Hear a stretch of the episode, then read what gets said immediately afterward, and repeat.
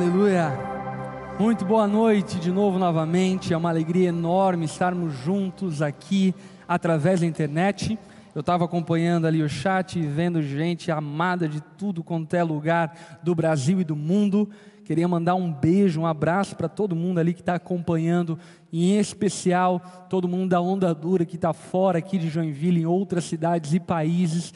Um beijo, amo muito vocês. Um beijo, um abraço para a Ondadura Tubarão, Ondadura Rio de Janeiro, Ondadura Jaraguá do Sul, Ondadura nos Estados Unidos, enfim, é muito bom estarmos juntos. Eu creio que Deus tem algo poderoso para ministrar-nos aqui nessa noite.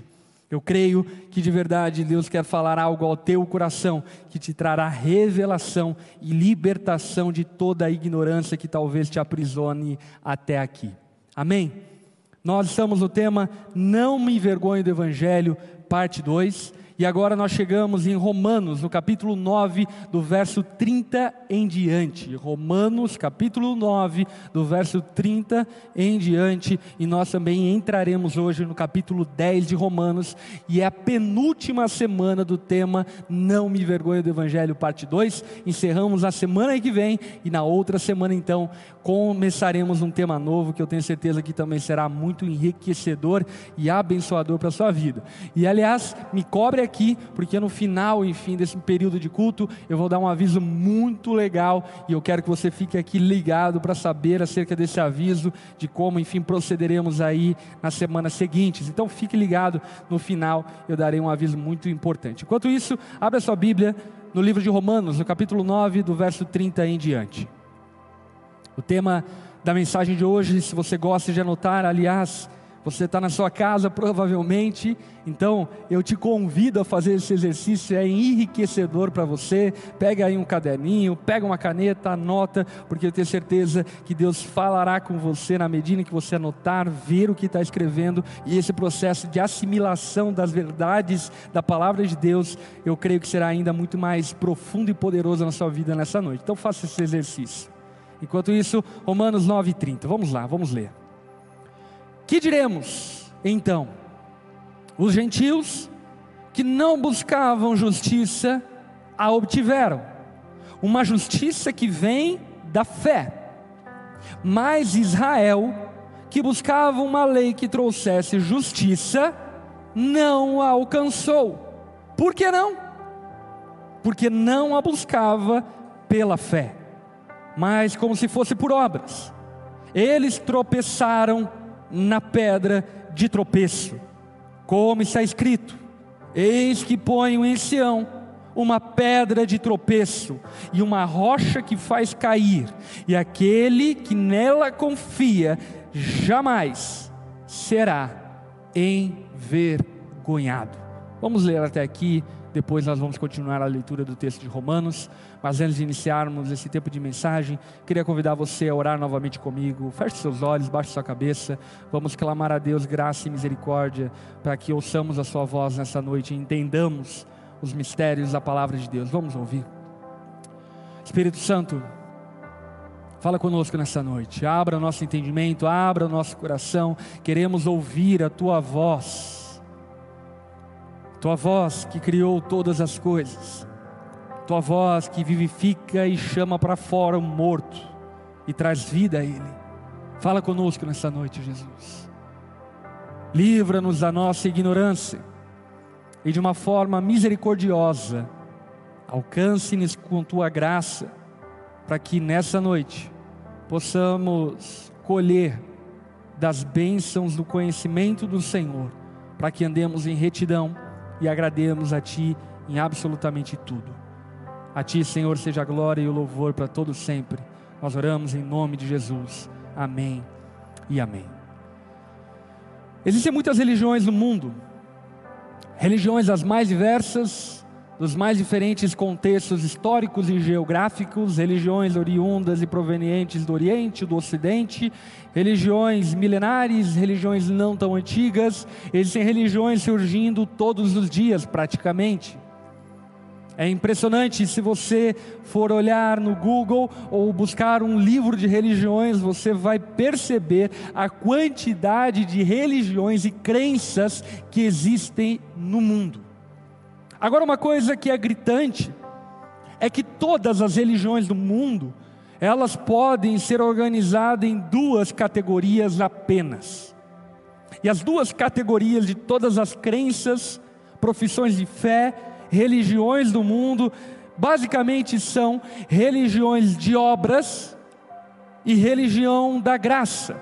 Religião de obras e religião da graça. Agora, o que é impressionante acerca disso, porque as religiões das obras são praticamente, na verdade, eu arrisco dizer, são todas as outras religiões que não o cristianismo, porque todas as outras religiões, seja islamismo, seja espiritismo, seja o que for, espera do homem uma contrapartida para que o homem seja salvo, enquanto o cristianismo professa que é Deus quem salva o homem do começo até o fim, a obra pertence a ele. E isso a gente pode compreender então que existe a religião dos homens, que nada mais são do que projeções da sua mente, esforços por eles criados para que eles possam de alguma forma tocar o divino, tocar a divindade e alcançar favor para suas vidas. Enquanto existe a religião de Deus, revelada pelo próprio Deus aos homens mostrando que o esforço de salvar não é do homem, mas é de Deus. E dentro dessa catalogação de todas as religiões do mundo, nós então podemos dividir entre essas duas categorias: a, a, religião da obra e a religião da graça. E a religião da graça, única e exclusivamente, é o cristianismo que diz de maneira veemente e clara que o ser humano em si só não tem capacidade alguma para poder se salvar, se salvar ou obter algum tipo de justiça própria. E o apóstolo Paulo, em Romanos capítulo 9, ele aborda justamente acerca disso. Ao longo de todo o capítulo, ele vai falando sobre esse plano soberano de Deus de salvar os eleitos dele.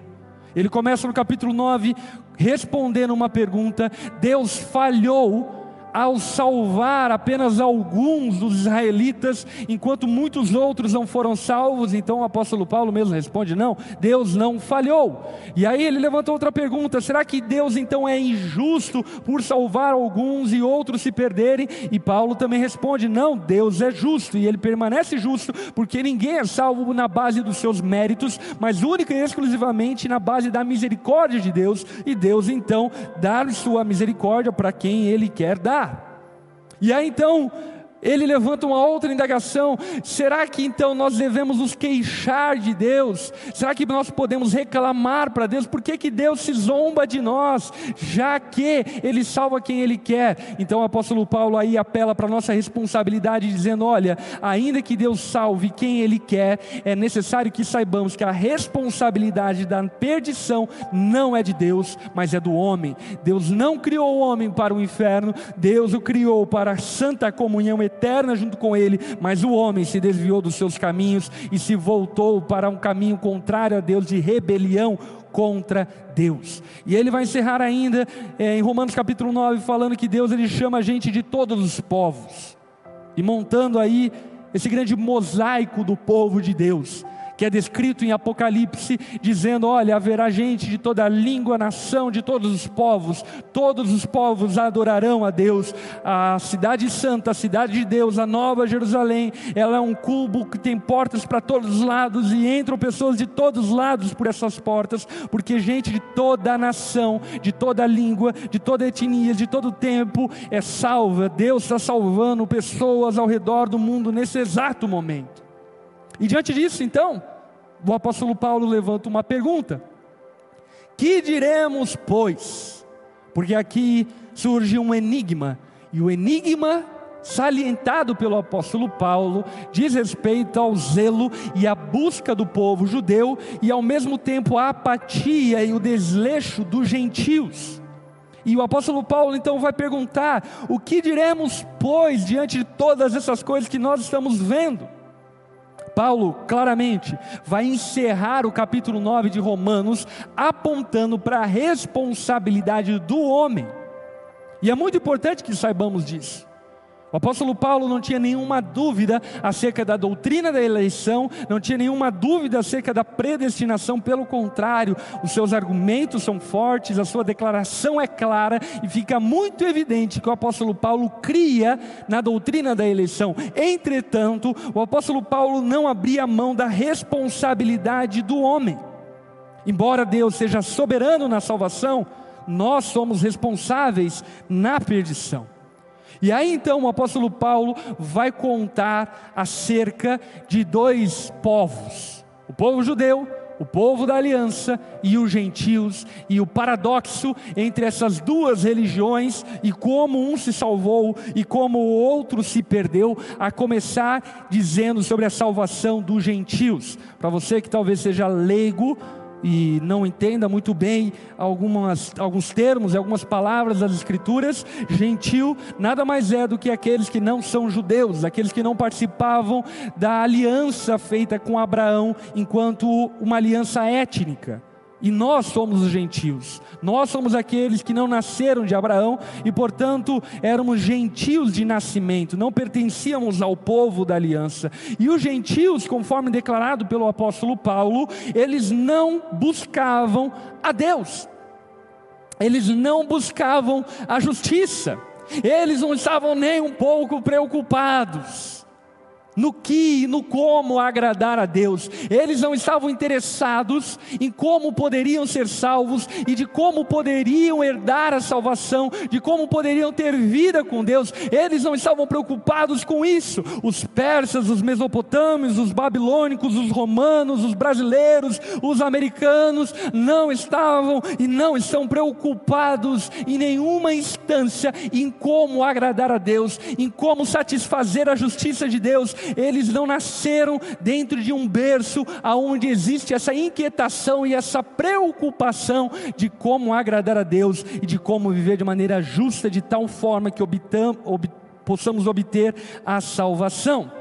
Eles não estavam nem um pouco preocupados com Deus, estavam vivendo as suas vidas, estavam assistindo o Big Brother Brasil, estavam fazendo qualquer outra coisa que não se preocupando em agradar a Deus. Agora, uma coisa que fica gritante no Novo Testamento é que os gentios fazem parte da maior porção da igreja de Cristo.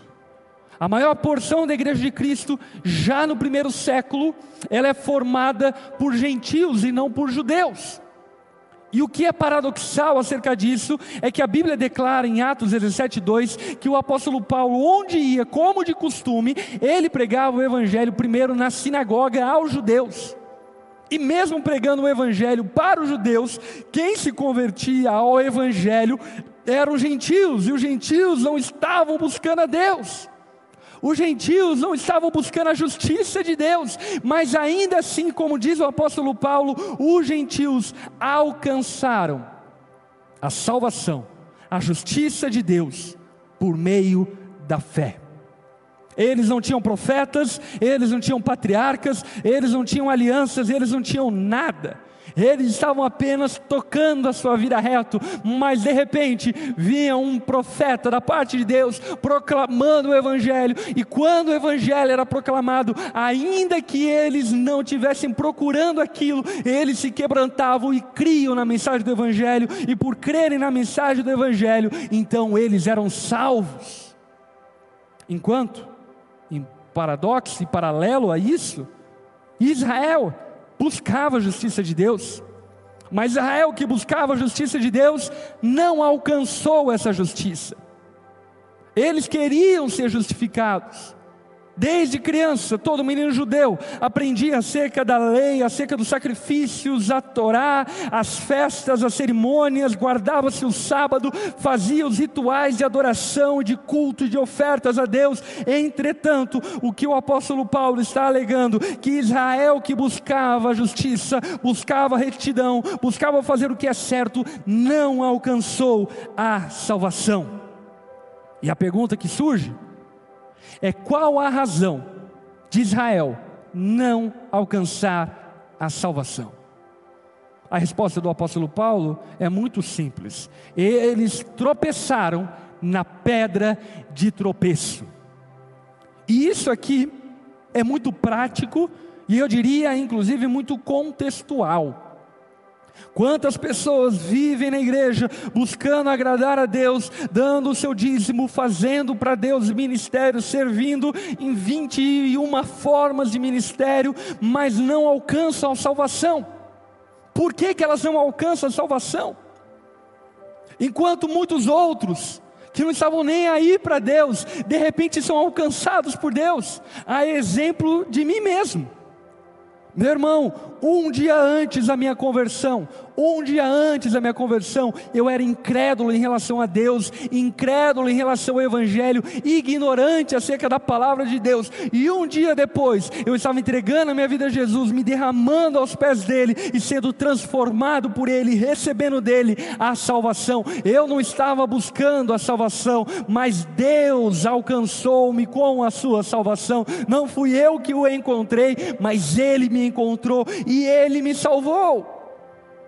Enquanto, em paralelo a isso, eu vi muitos amigos meus crescerem dentro da igreja, viverem dentro da igreja, lerem a Bíblia, cumprirem tudo que poderia ser cumprido, mas ainda assim, grande parte deles se perderam dos caminhos do Senhor. E a pergunta que eu faço e que o apóstolo Paulo vai responder para nós aqui nessa noite é: qual é a razão disso acontecer? Qual é a razão de Israel não alcançar a salvação? Israel não alcançou a salvação, porque tropeçaram na pedra de tropeço. Os judeus, Israel, criaram uma religião dentro da religião de Deus.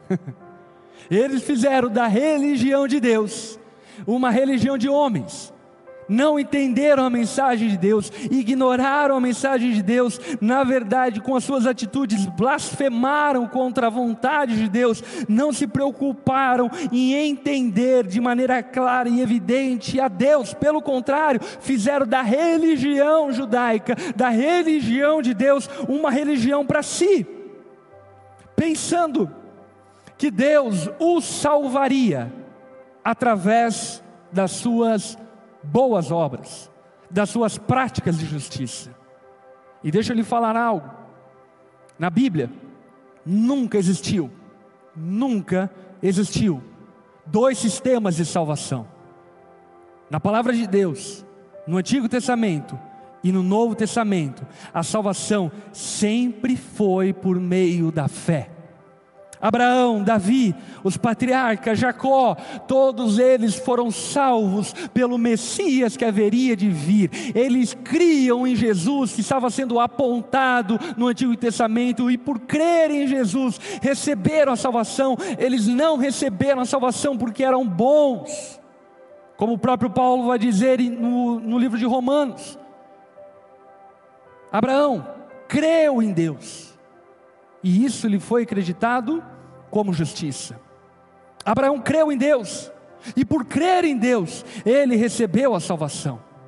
Eles tropeçaram na pedra de tropeço.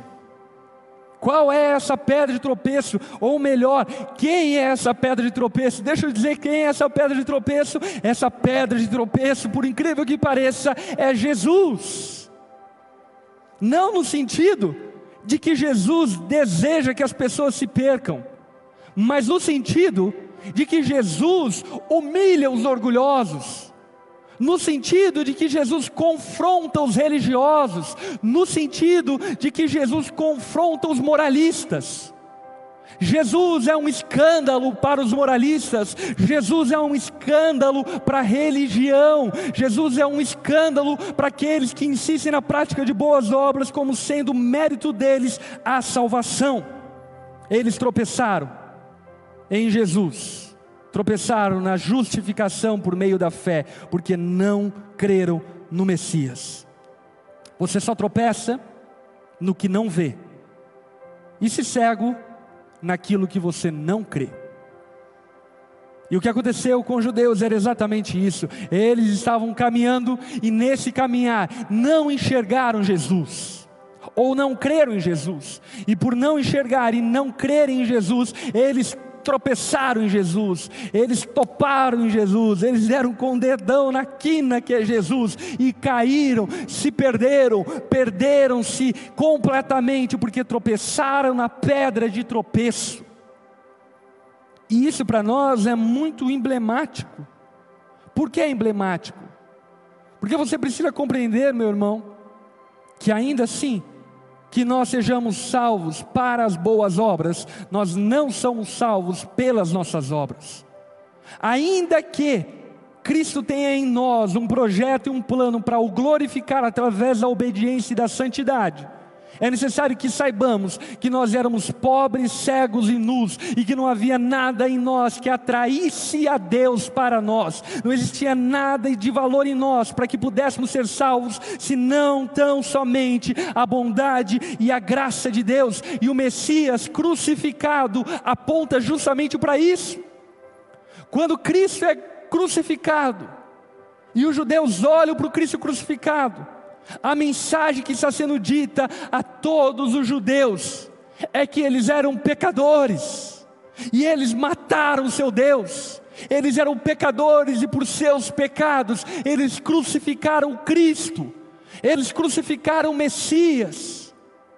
E ao invés de crerem nesse sacrifício, o coração deles se tornou orgulhoso e negou a salvação a partir do Cristo que era anunciado desde sempre na religião judaica, na prática judaica e na tradição judaica. Buscar a salvação por obras é uma grande tolice.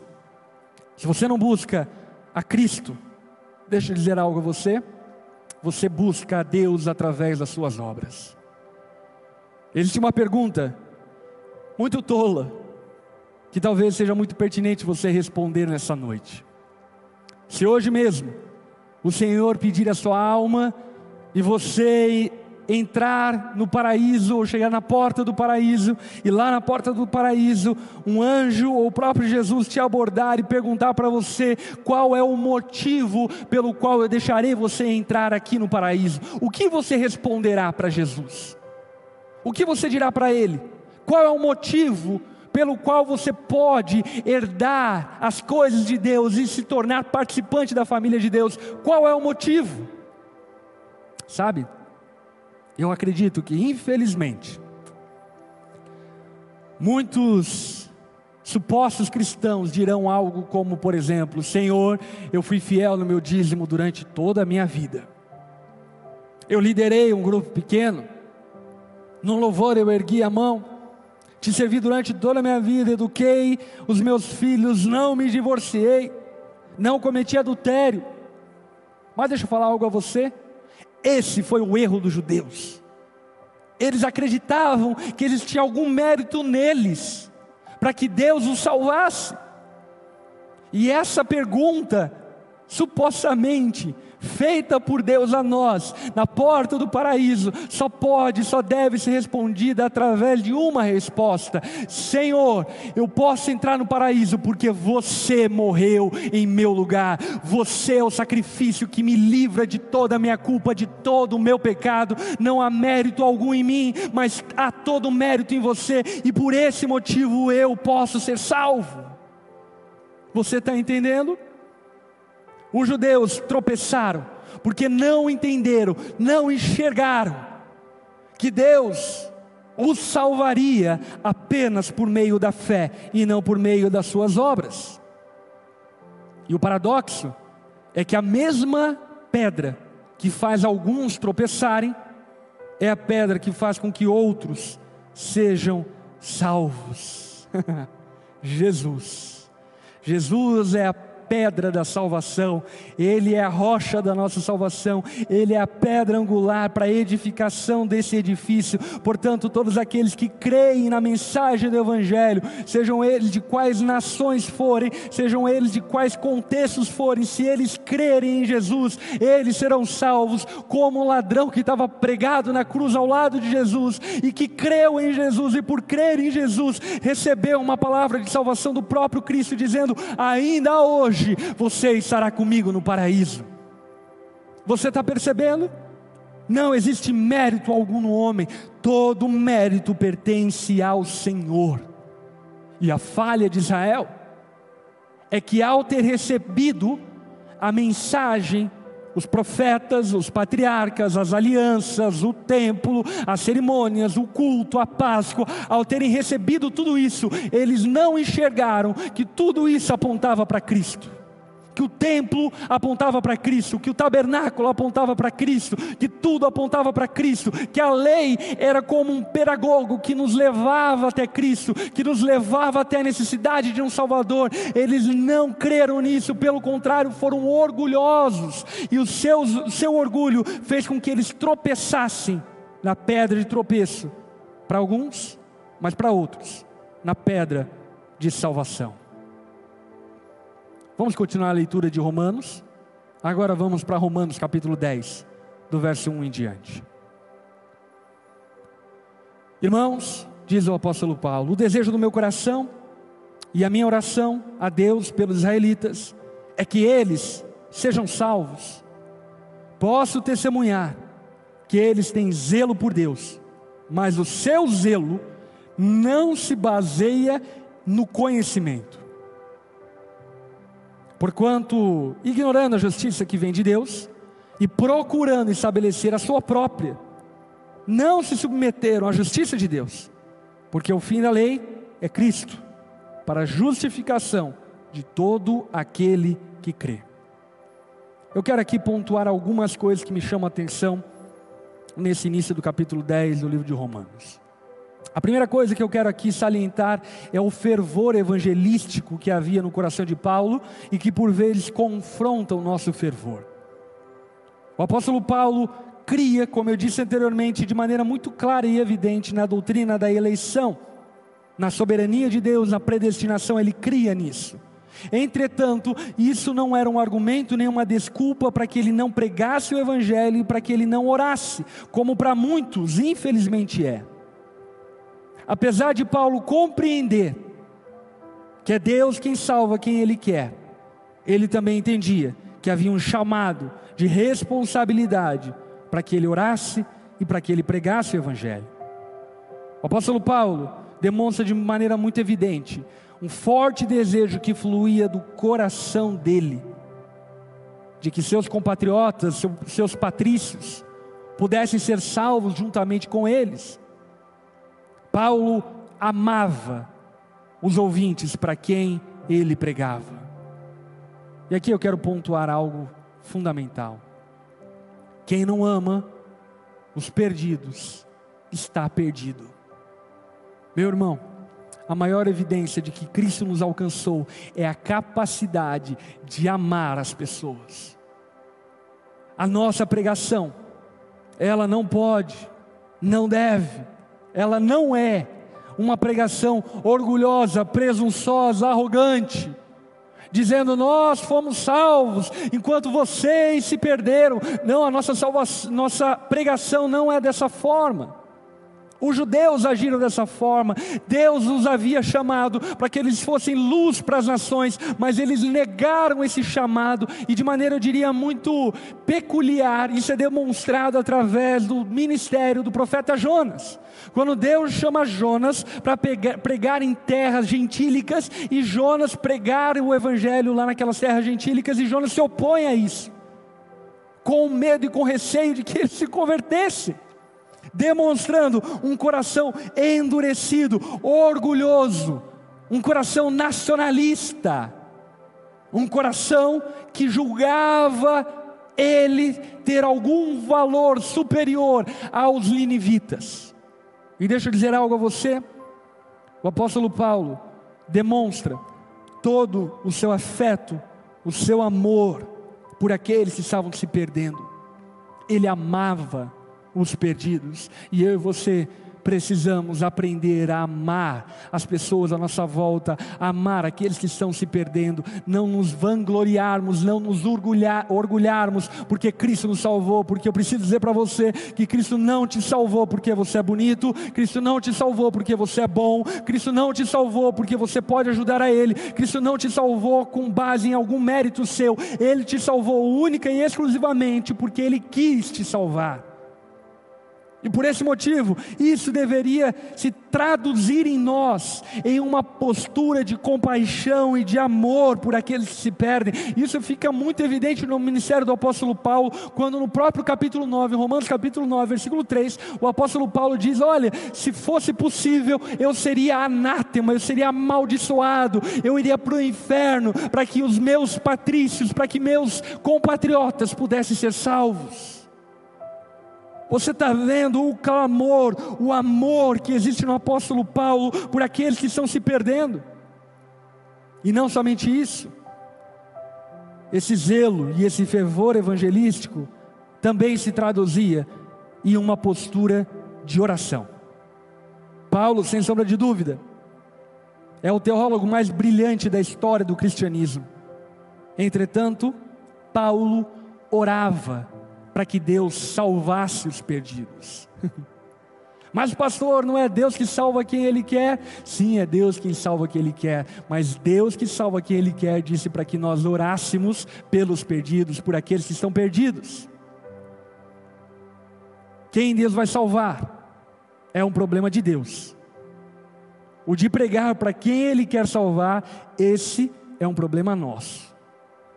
Precisamos entender que Deus salva quem Ele quer, mas Ele salva através da pregação do Evangelho, e o Evangelho é proclamado através das nossas bocas. Por esse motivo, devemos, precisamos orar por aqueles que estão se perdendo. Primeiro ponto, então, que eu queria salientar na experiência cristã do apóstolo Paulo é o seu completo fervor evangelístico demonstrado em amor pelos perdidos e demonstrado através de uma prática de oração constante por aqueles que se perdem. O apóstolo Paulo, ainda no verso 2, ele vai falar acerca do povo judeu, que tinha zelo pelas coisas de Deus, mas esse zelo não se baseava em conhecimento. E isso é muito importante, porque o que salva não é a sua sinceridade, mas a verdade. Se você crer sinceramente no que é errado, você será sinceramente condenado.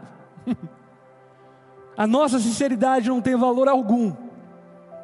Aquilo que tem poder para nos salvar é a verdade. Jesus é o caminho, a verdade e a vida. E todo aquele que nele crer não perecerá, mas terá vida eterna.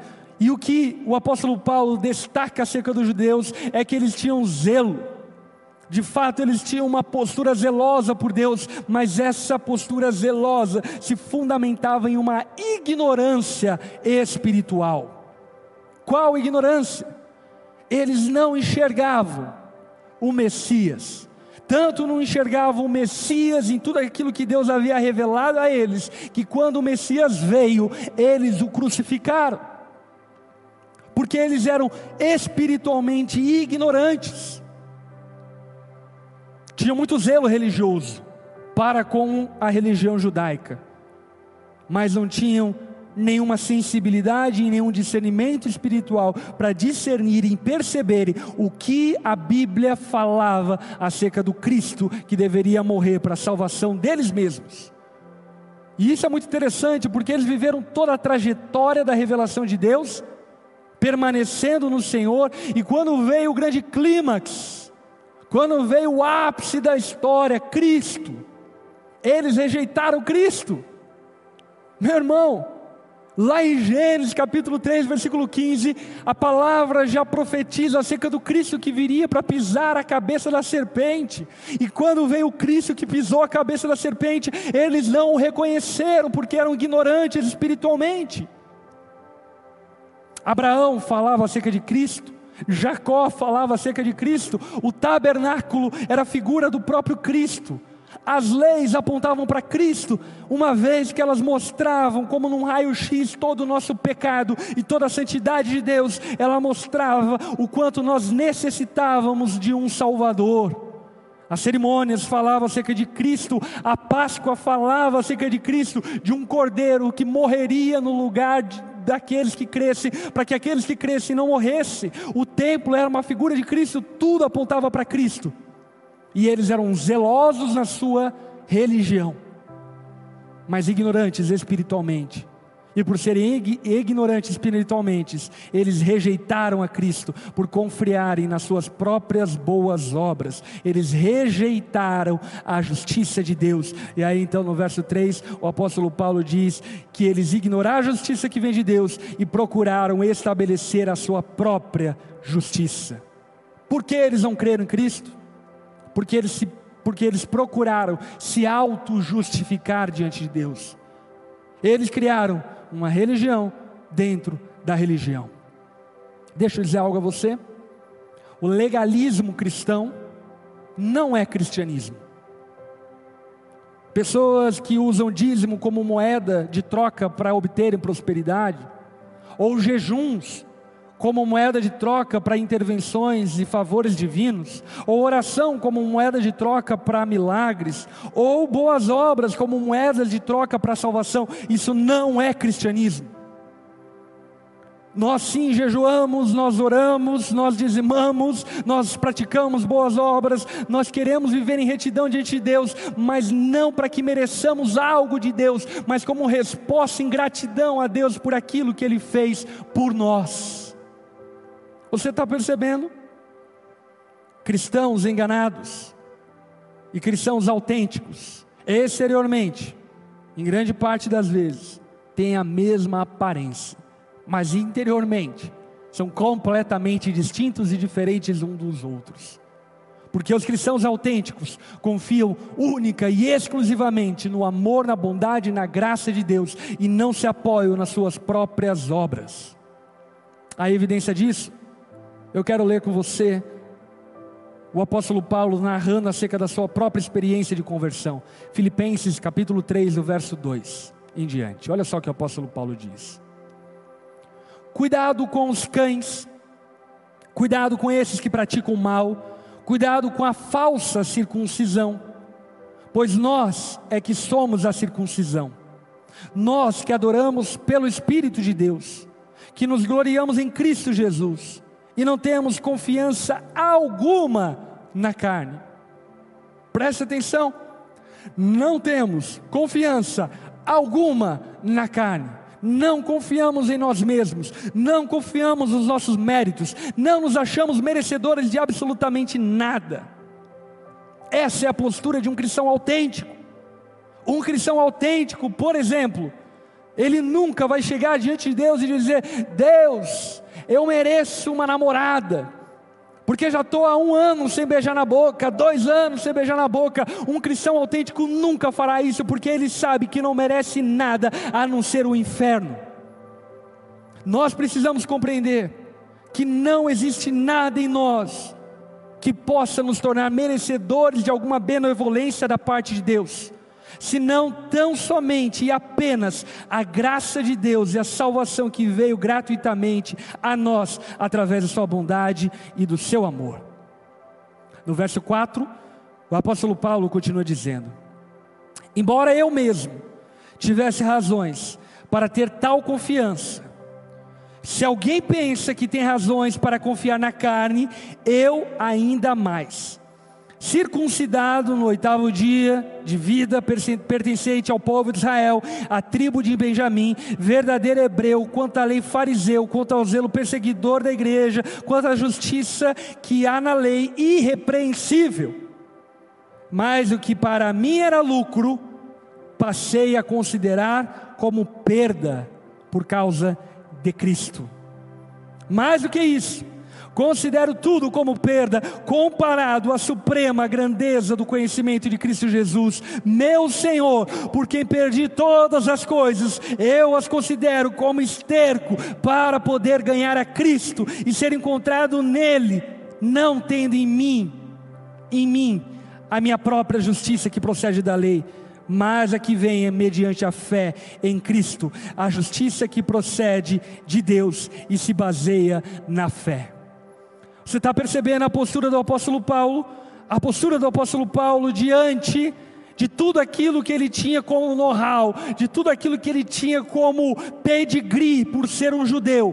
Diante de tudo aquilo, ele diz: Olha, eu considero tudo isso como esterco, porque eu sei que eu só posso ser salvo através de Cristo Jesus, porque eu sei que não há nada de bom em mim, e se Cristo não me salvar, eu estarei perdido. Sabe, meu irmão, você precisa compreender que a religião pode ser uma grande pedra de tropeço para você, se você não a discernir da maneira correta. Existe o cristianismo e existe a religião dos homens cristã. A religião de Deus aquela que salva, é aquela que nos coloca no nosso lugar e nos mostra o quanto carecemos do favor de Deus, e não somente isso, o quanto necessitamos somente de Cristo Jesus, e tudo passa a ser considerado como esterco, como perda, comparado ao conhecimento de Cristo. O apóstolo Paulo vai encerrar esse trecho, nós encerramos aqui também dizendo algo muito interessante no verso 4, quando ele fala o seguinte: porque o fim da lei é Cristo. O fim da lei é Cristo. E aqui nós precisamos compreender o que o apóstolo Paulo está dizendo. Quando ele fala que o fim da lei é Cristo, nós podemos entender isso de duas formas. Primeira forma, que a finalidade, o objetivo da lei é apontar para Cristo. Muitos estudiosos, teólogos, comentaristas acreditam dessa forma, que o apóstolo Paulo estava dizendo e usando a palavra grega para dizer que a lei apontava para Cristo, a lei dizia acerca de Cristo, a lei anunciava Cristo, o objetivo da lei era Cristo. Mas também nós podemos entender e compreender que de fato o cumprimento, o término, a conclusão da lei é Cristo. Porque a salvação por Cristo torna irrelevante a exigência da perfeita obediência à lei como meio de justificação dos nossos pecados. Porque no fim das contas, só há uma religião que salva. E sabe qual é essa religião? Não é a religião dos homens, é a religião de Deus. Não são os homens tentando buscar a Deus, mas é Deus vindo buscar aos homens e salvar todos aqueles que creem na Sua bondade, na Sua graça e na Sua misericórdia, e por crerem na Sua graça, misericórdia e graça, se entregam completamente a essa fé e vivem em perseverança por meio dessa fé, porque compreendem e entendem que não há outro meio de ser salvo senão somente através de Jesus. Ele é o caminho, Ele é a verdade e Ele é a vida. Não há outro nome dado aos homens no qual importemos que sejamos salvos, senão através do nome de Jesus. E a salvação por meio de Jesus não se baseia nas nossas obras, mas se baseia na obra dele. E eu preciso dizer para você que está me ouvindo aqui nessa noite: se nessa noite você crer na obra de Jesus, crer no seu amor, crer na sua bondade, crer na sua graça, crer na sua misericórdia, arrepender-se dos seus pecados, ainda hoje você será salvo e selado pelo Espírito Santo e receberá de Deus gratuitamente, graciosamente a sua salvação por meio da fé. Só há duas religiões: as das obras e inclusive o pseudo-cristianismo entra nisso, o pseudo-judaísmo entra nisso, e a da graça. E a religião da graça é a religião que nos fala o quão depravados estamos, o quão perdidos nós estamos, mas o quanto Deus graciosamente decidiu nos salvar por Sua graça, amor e bondade.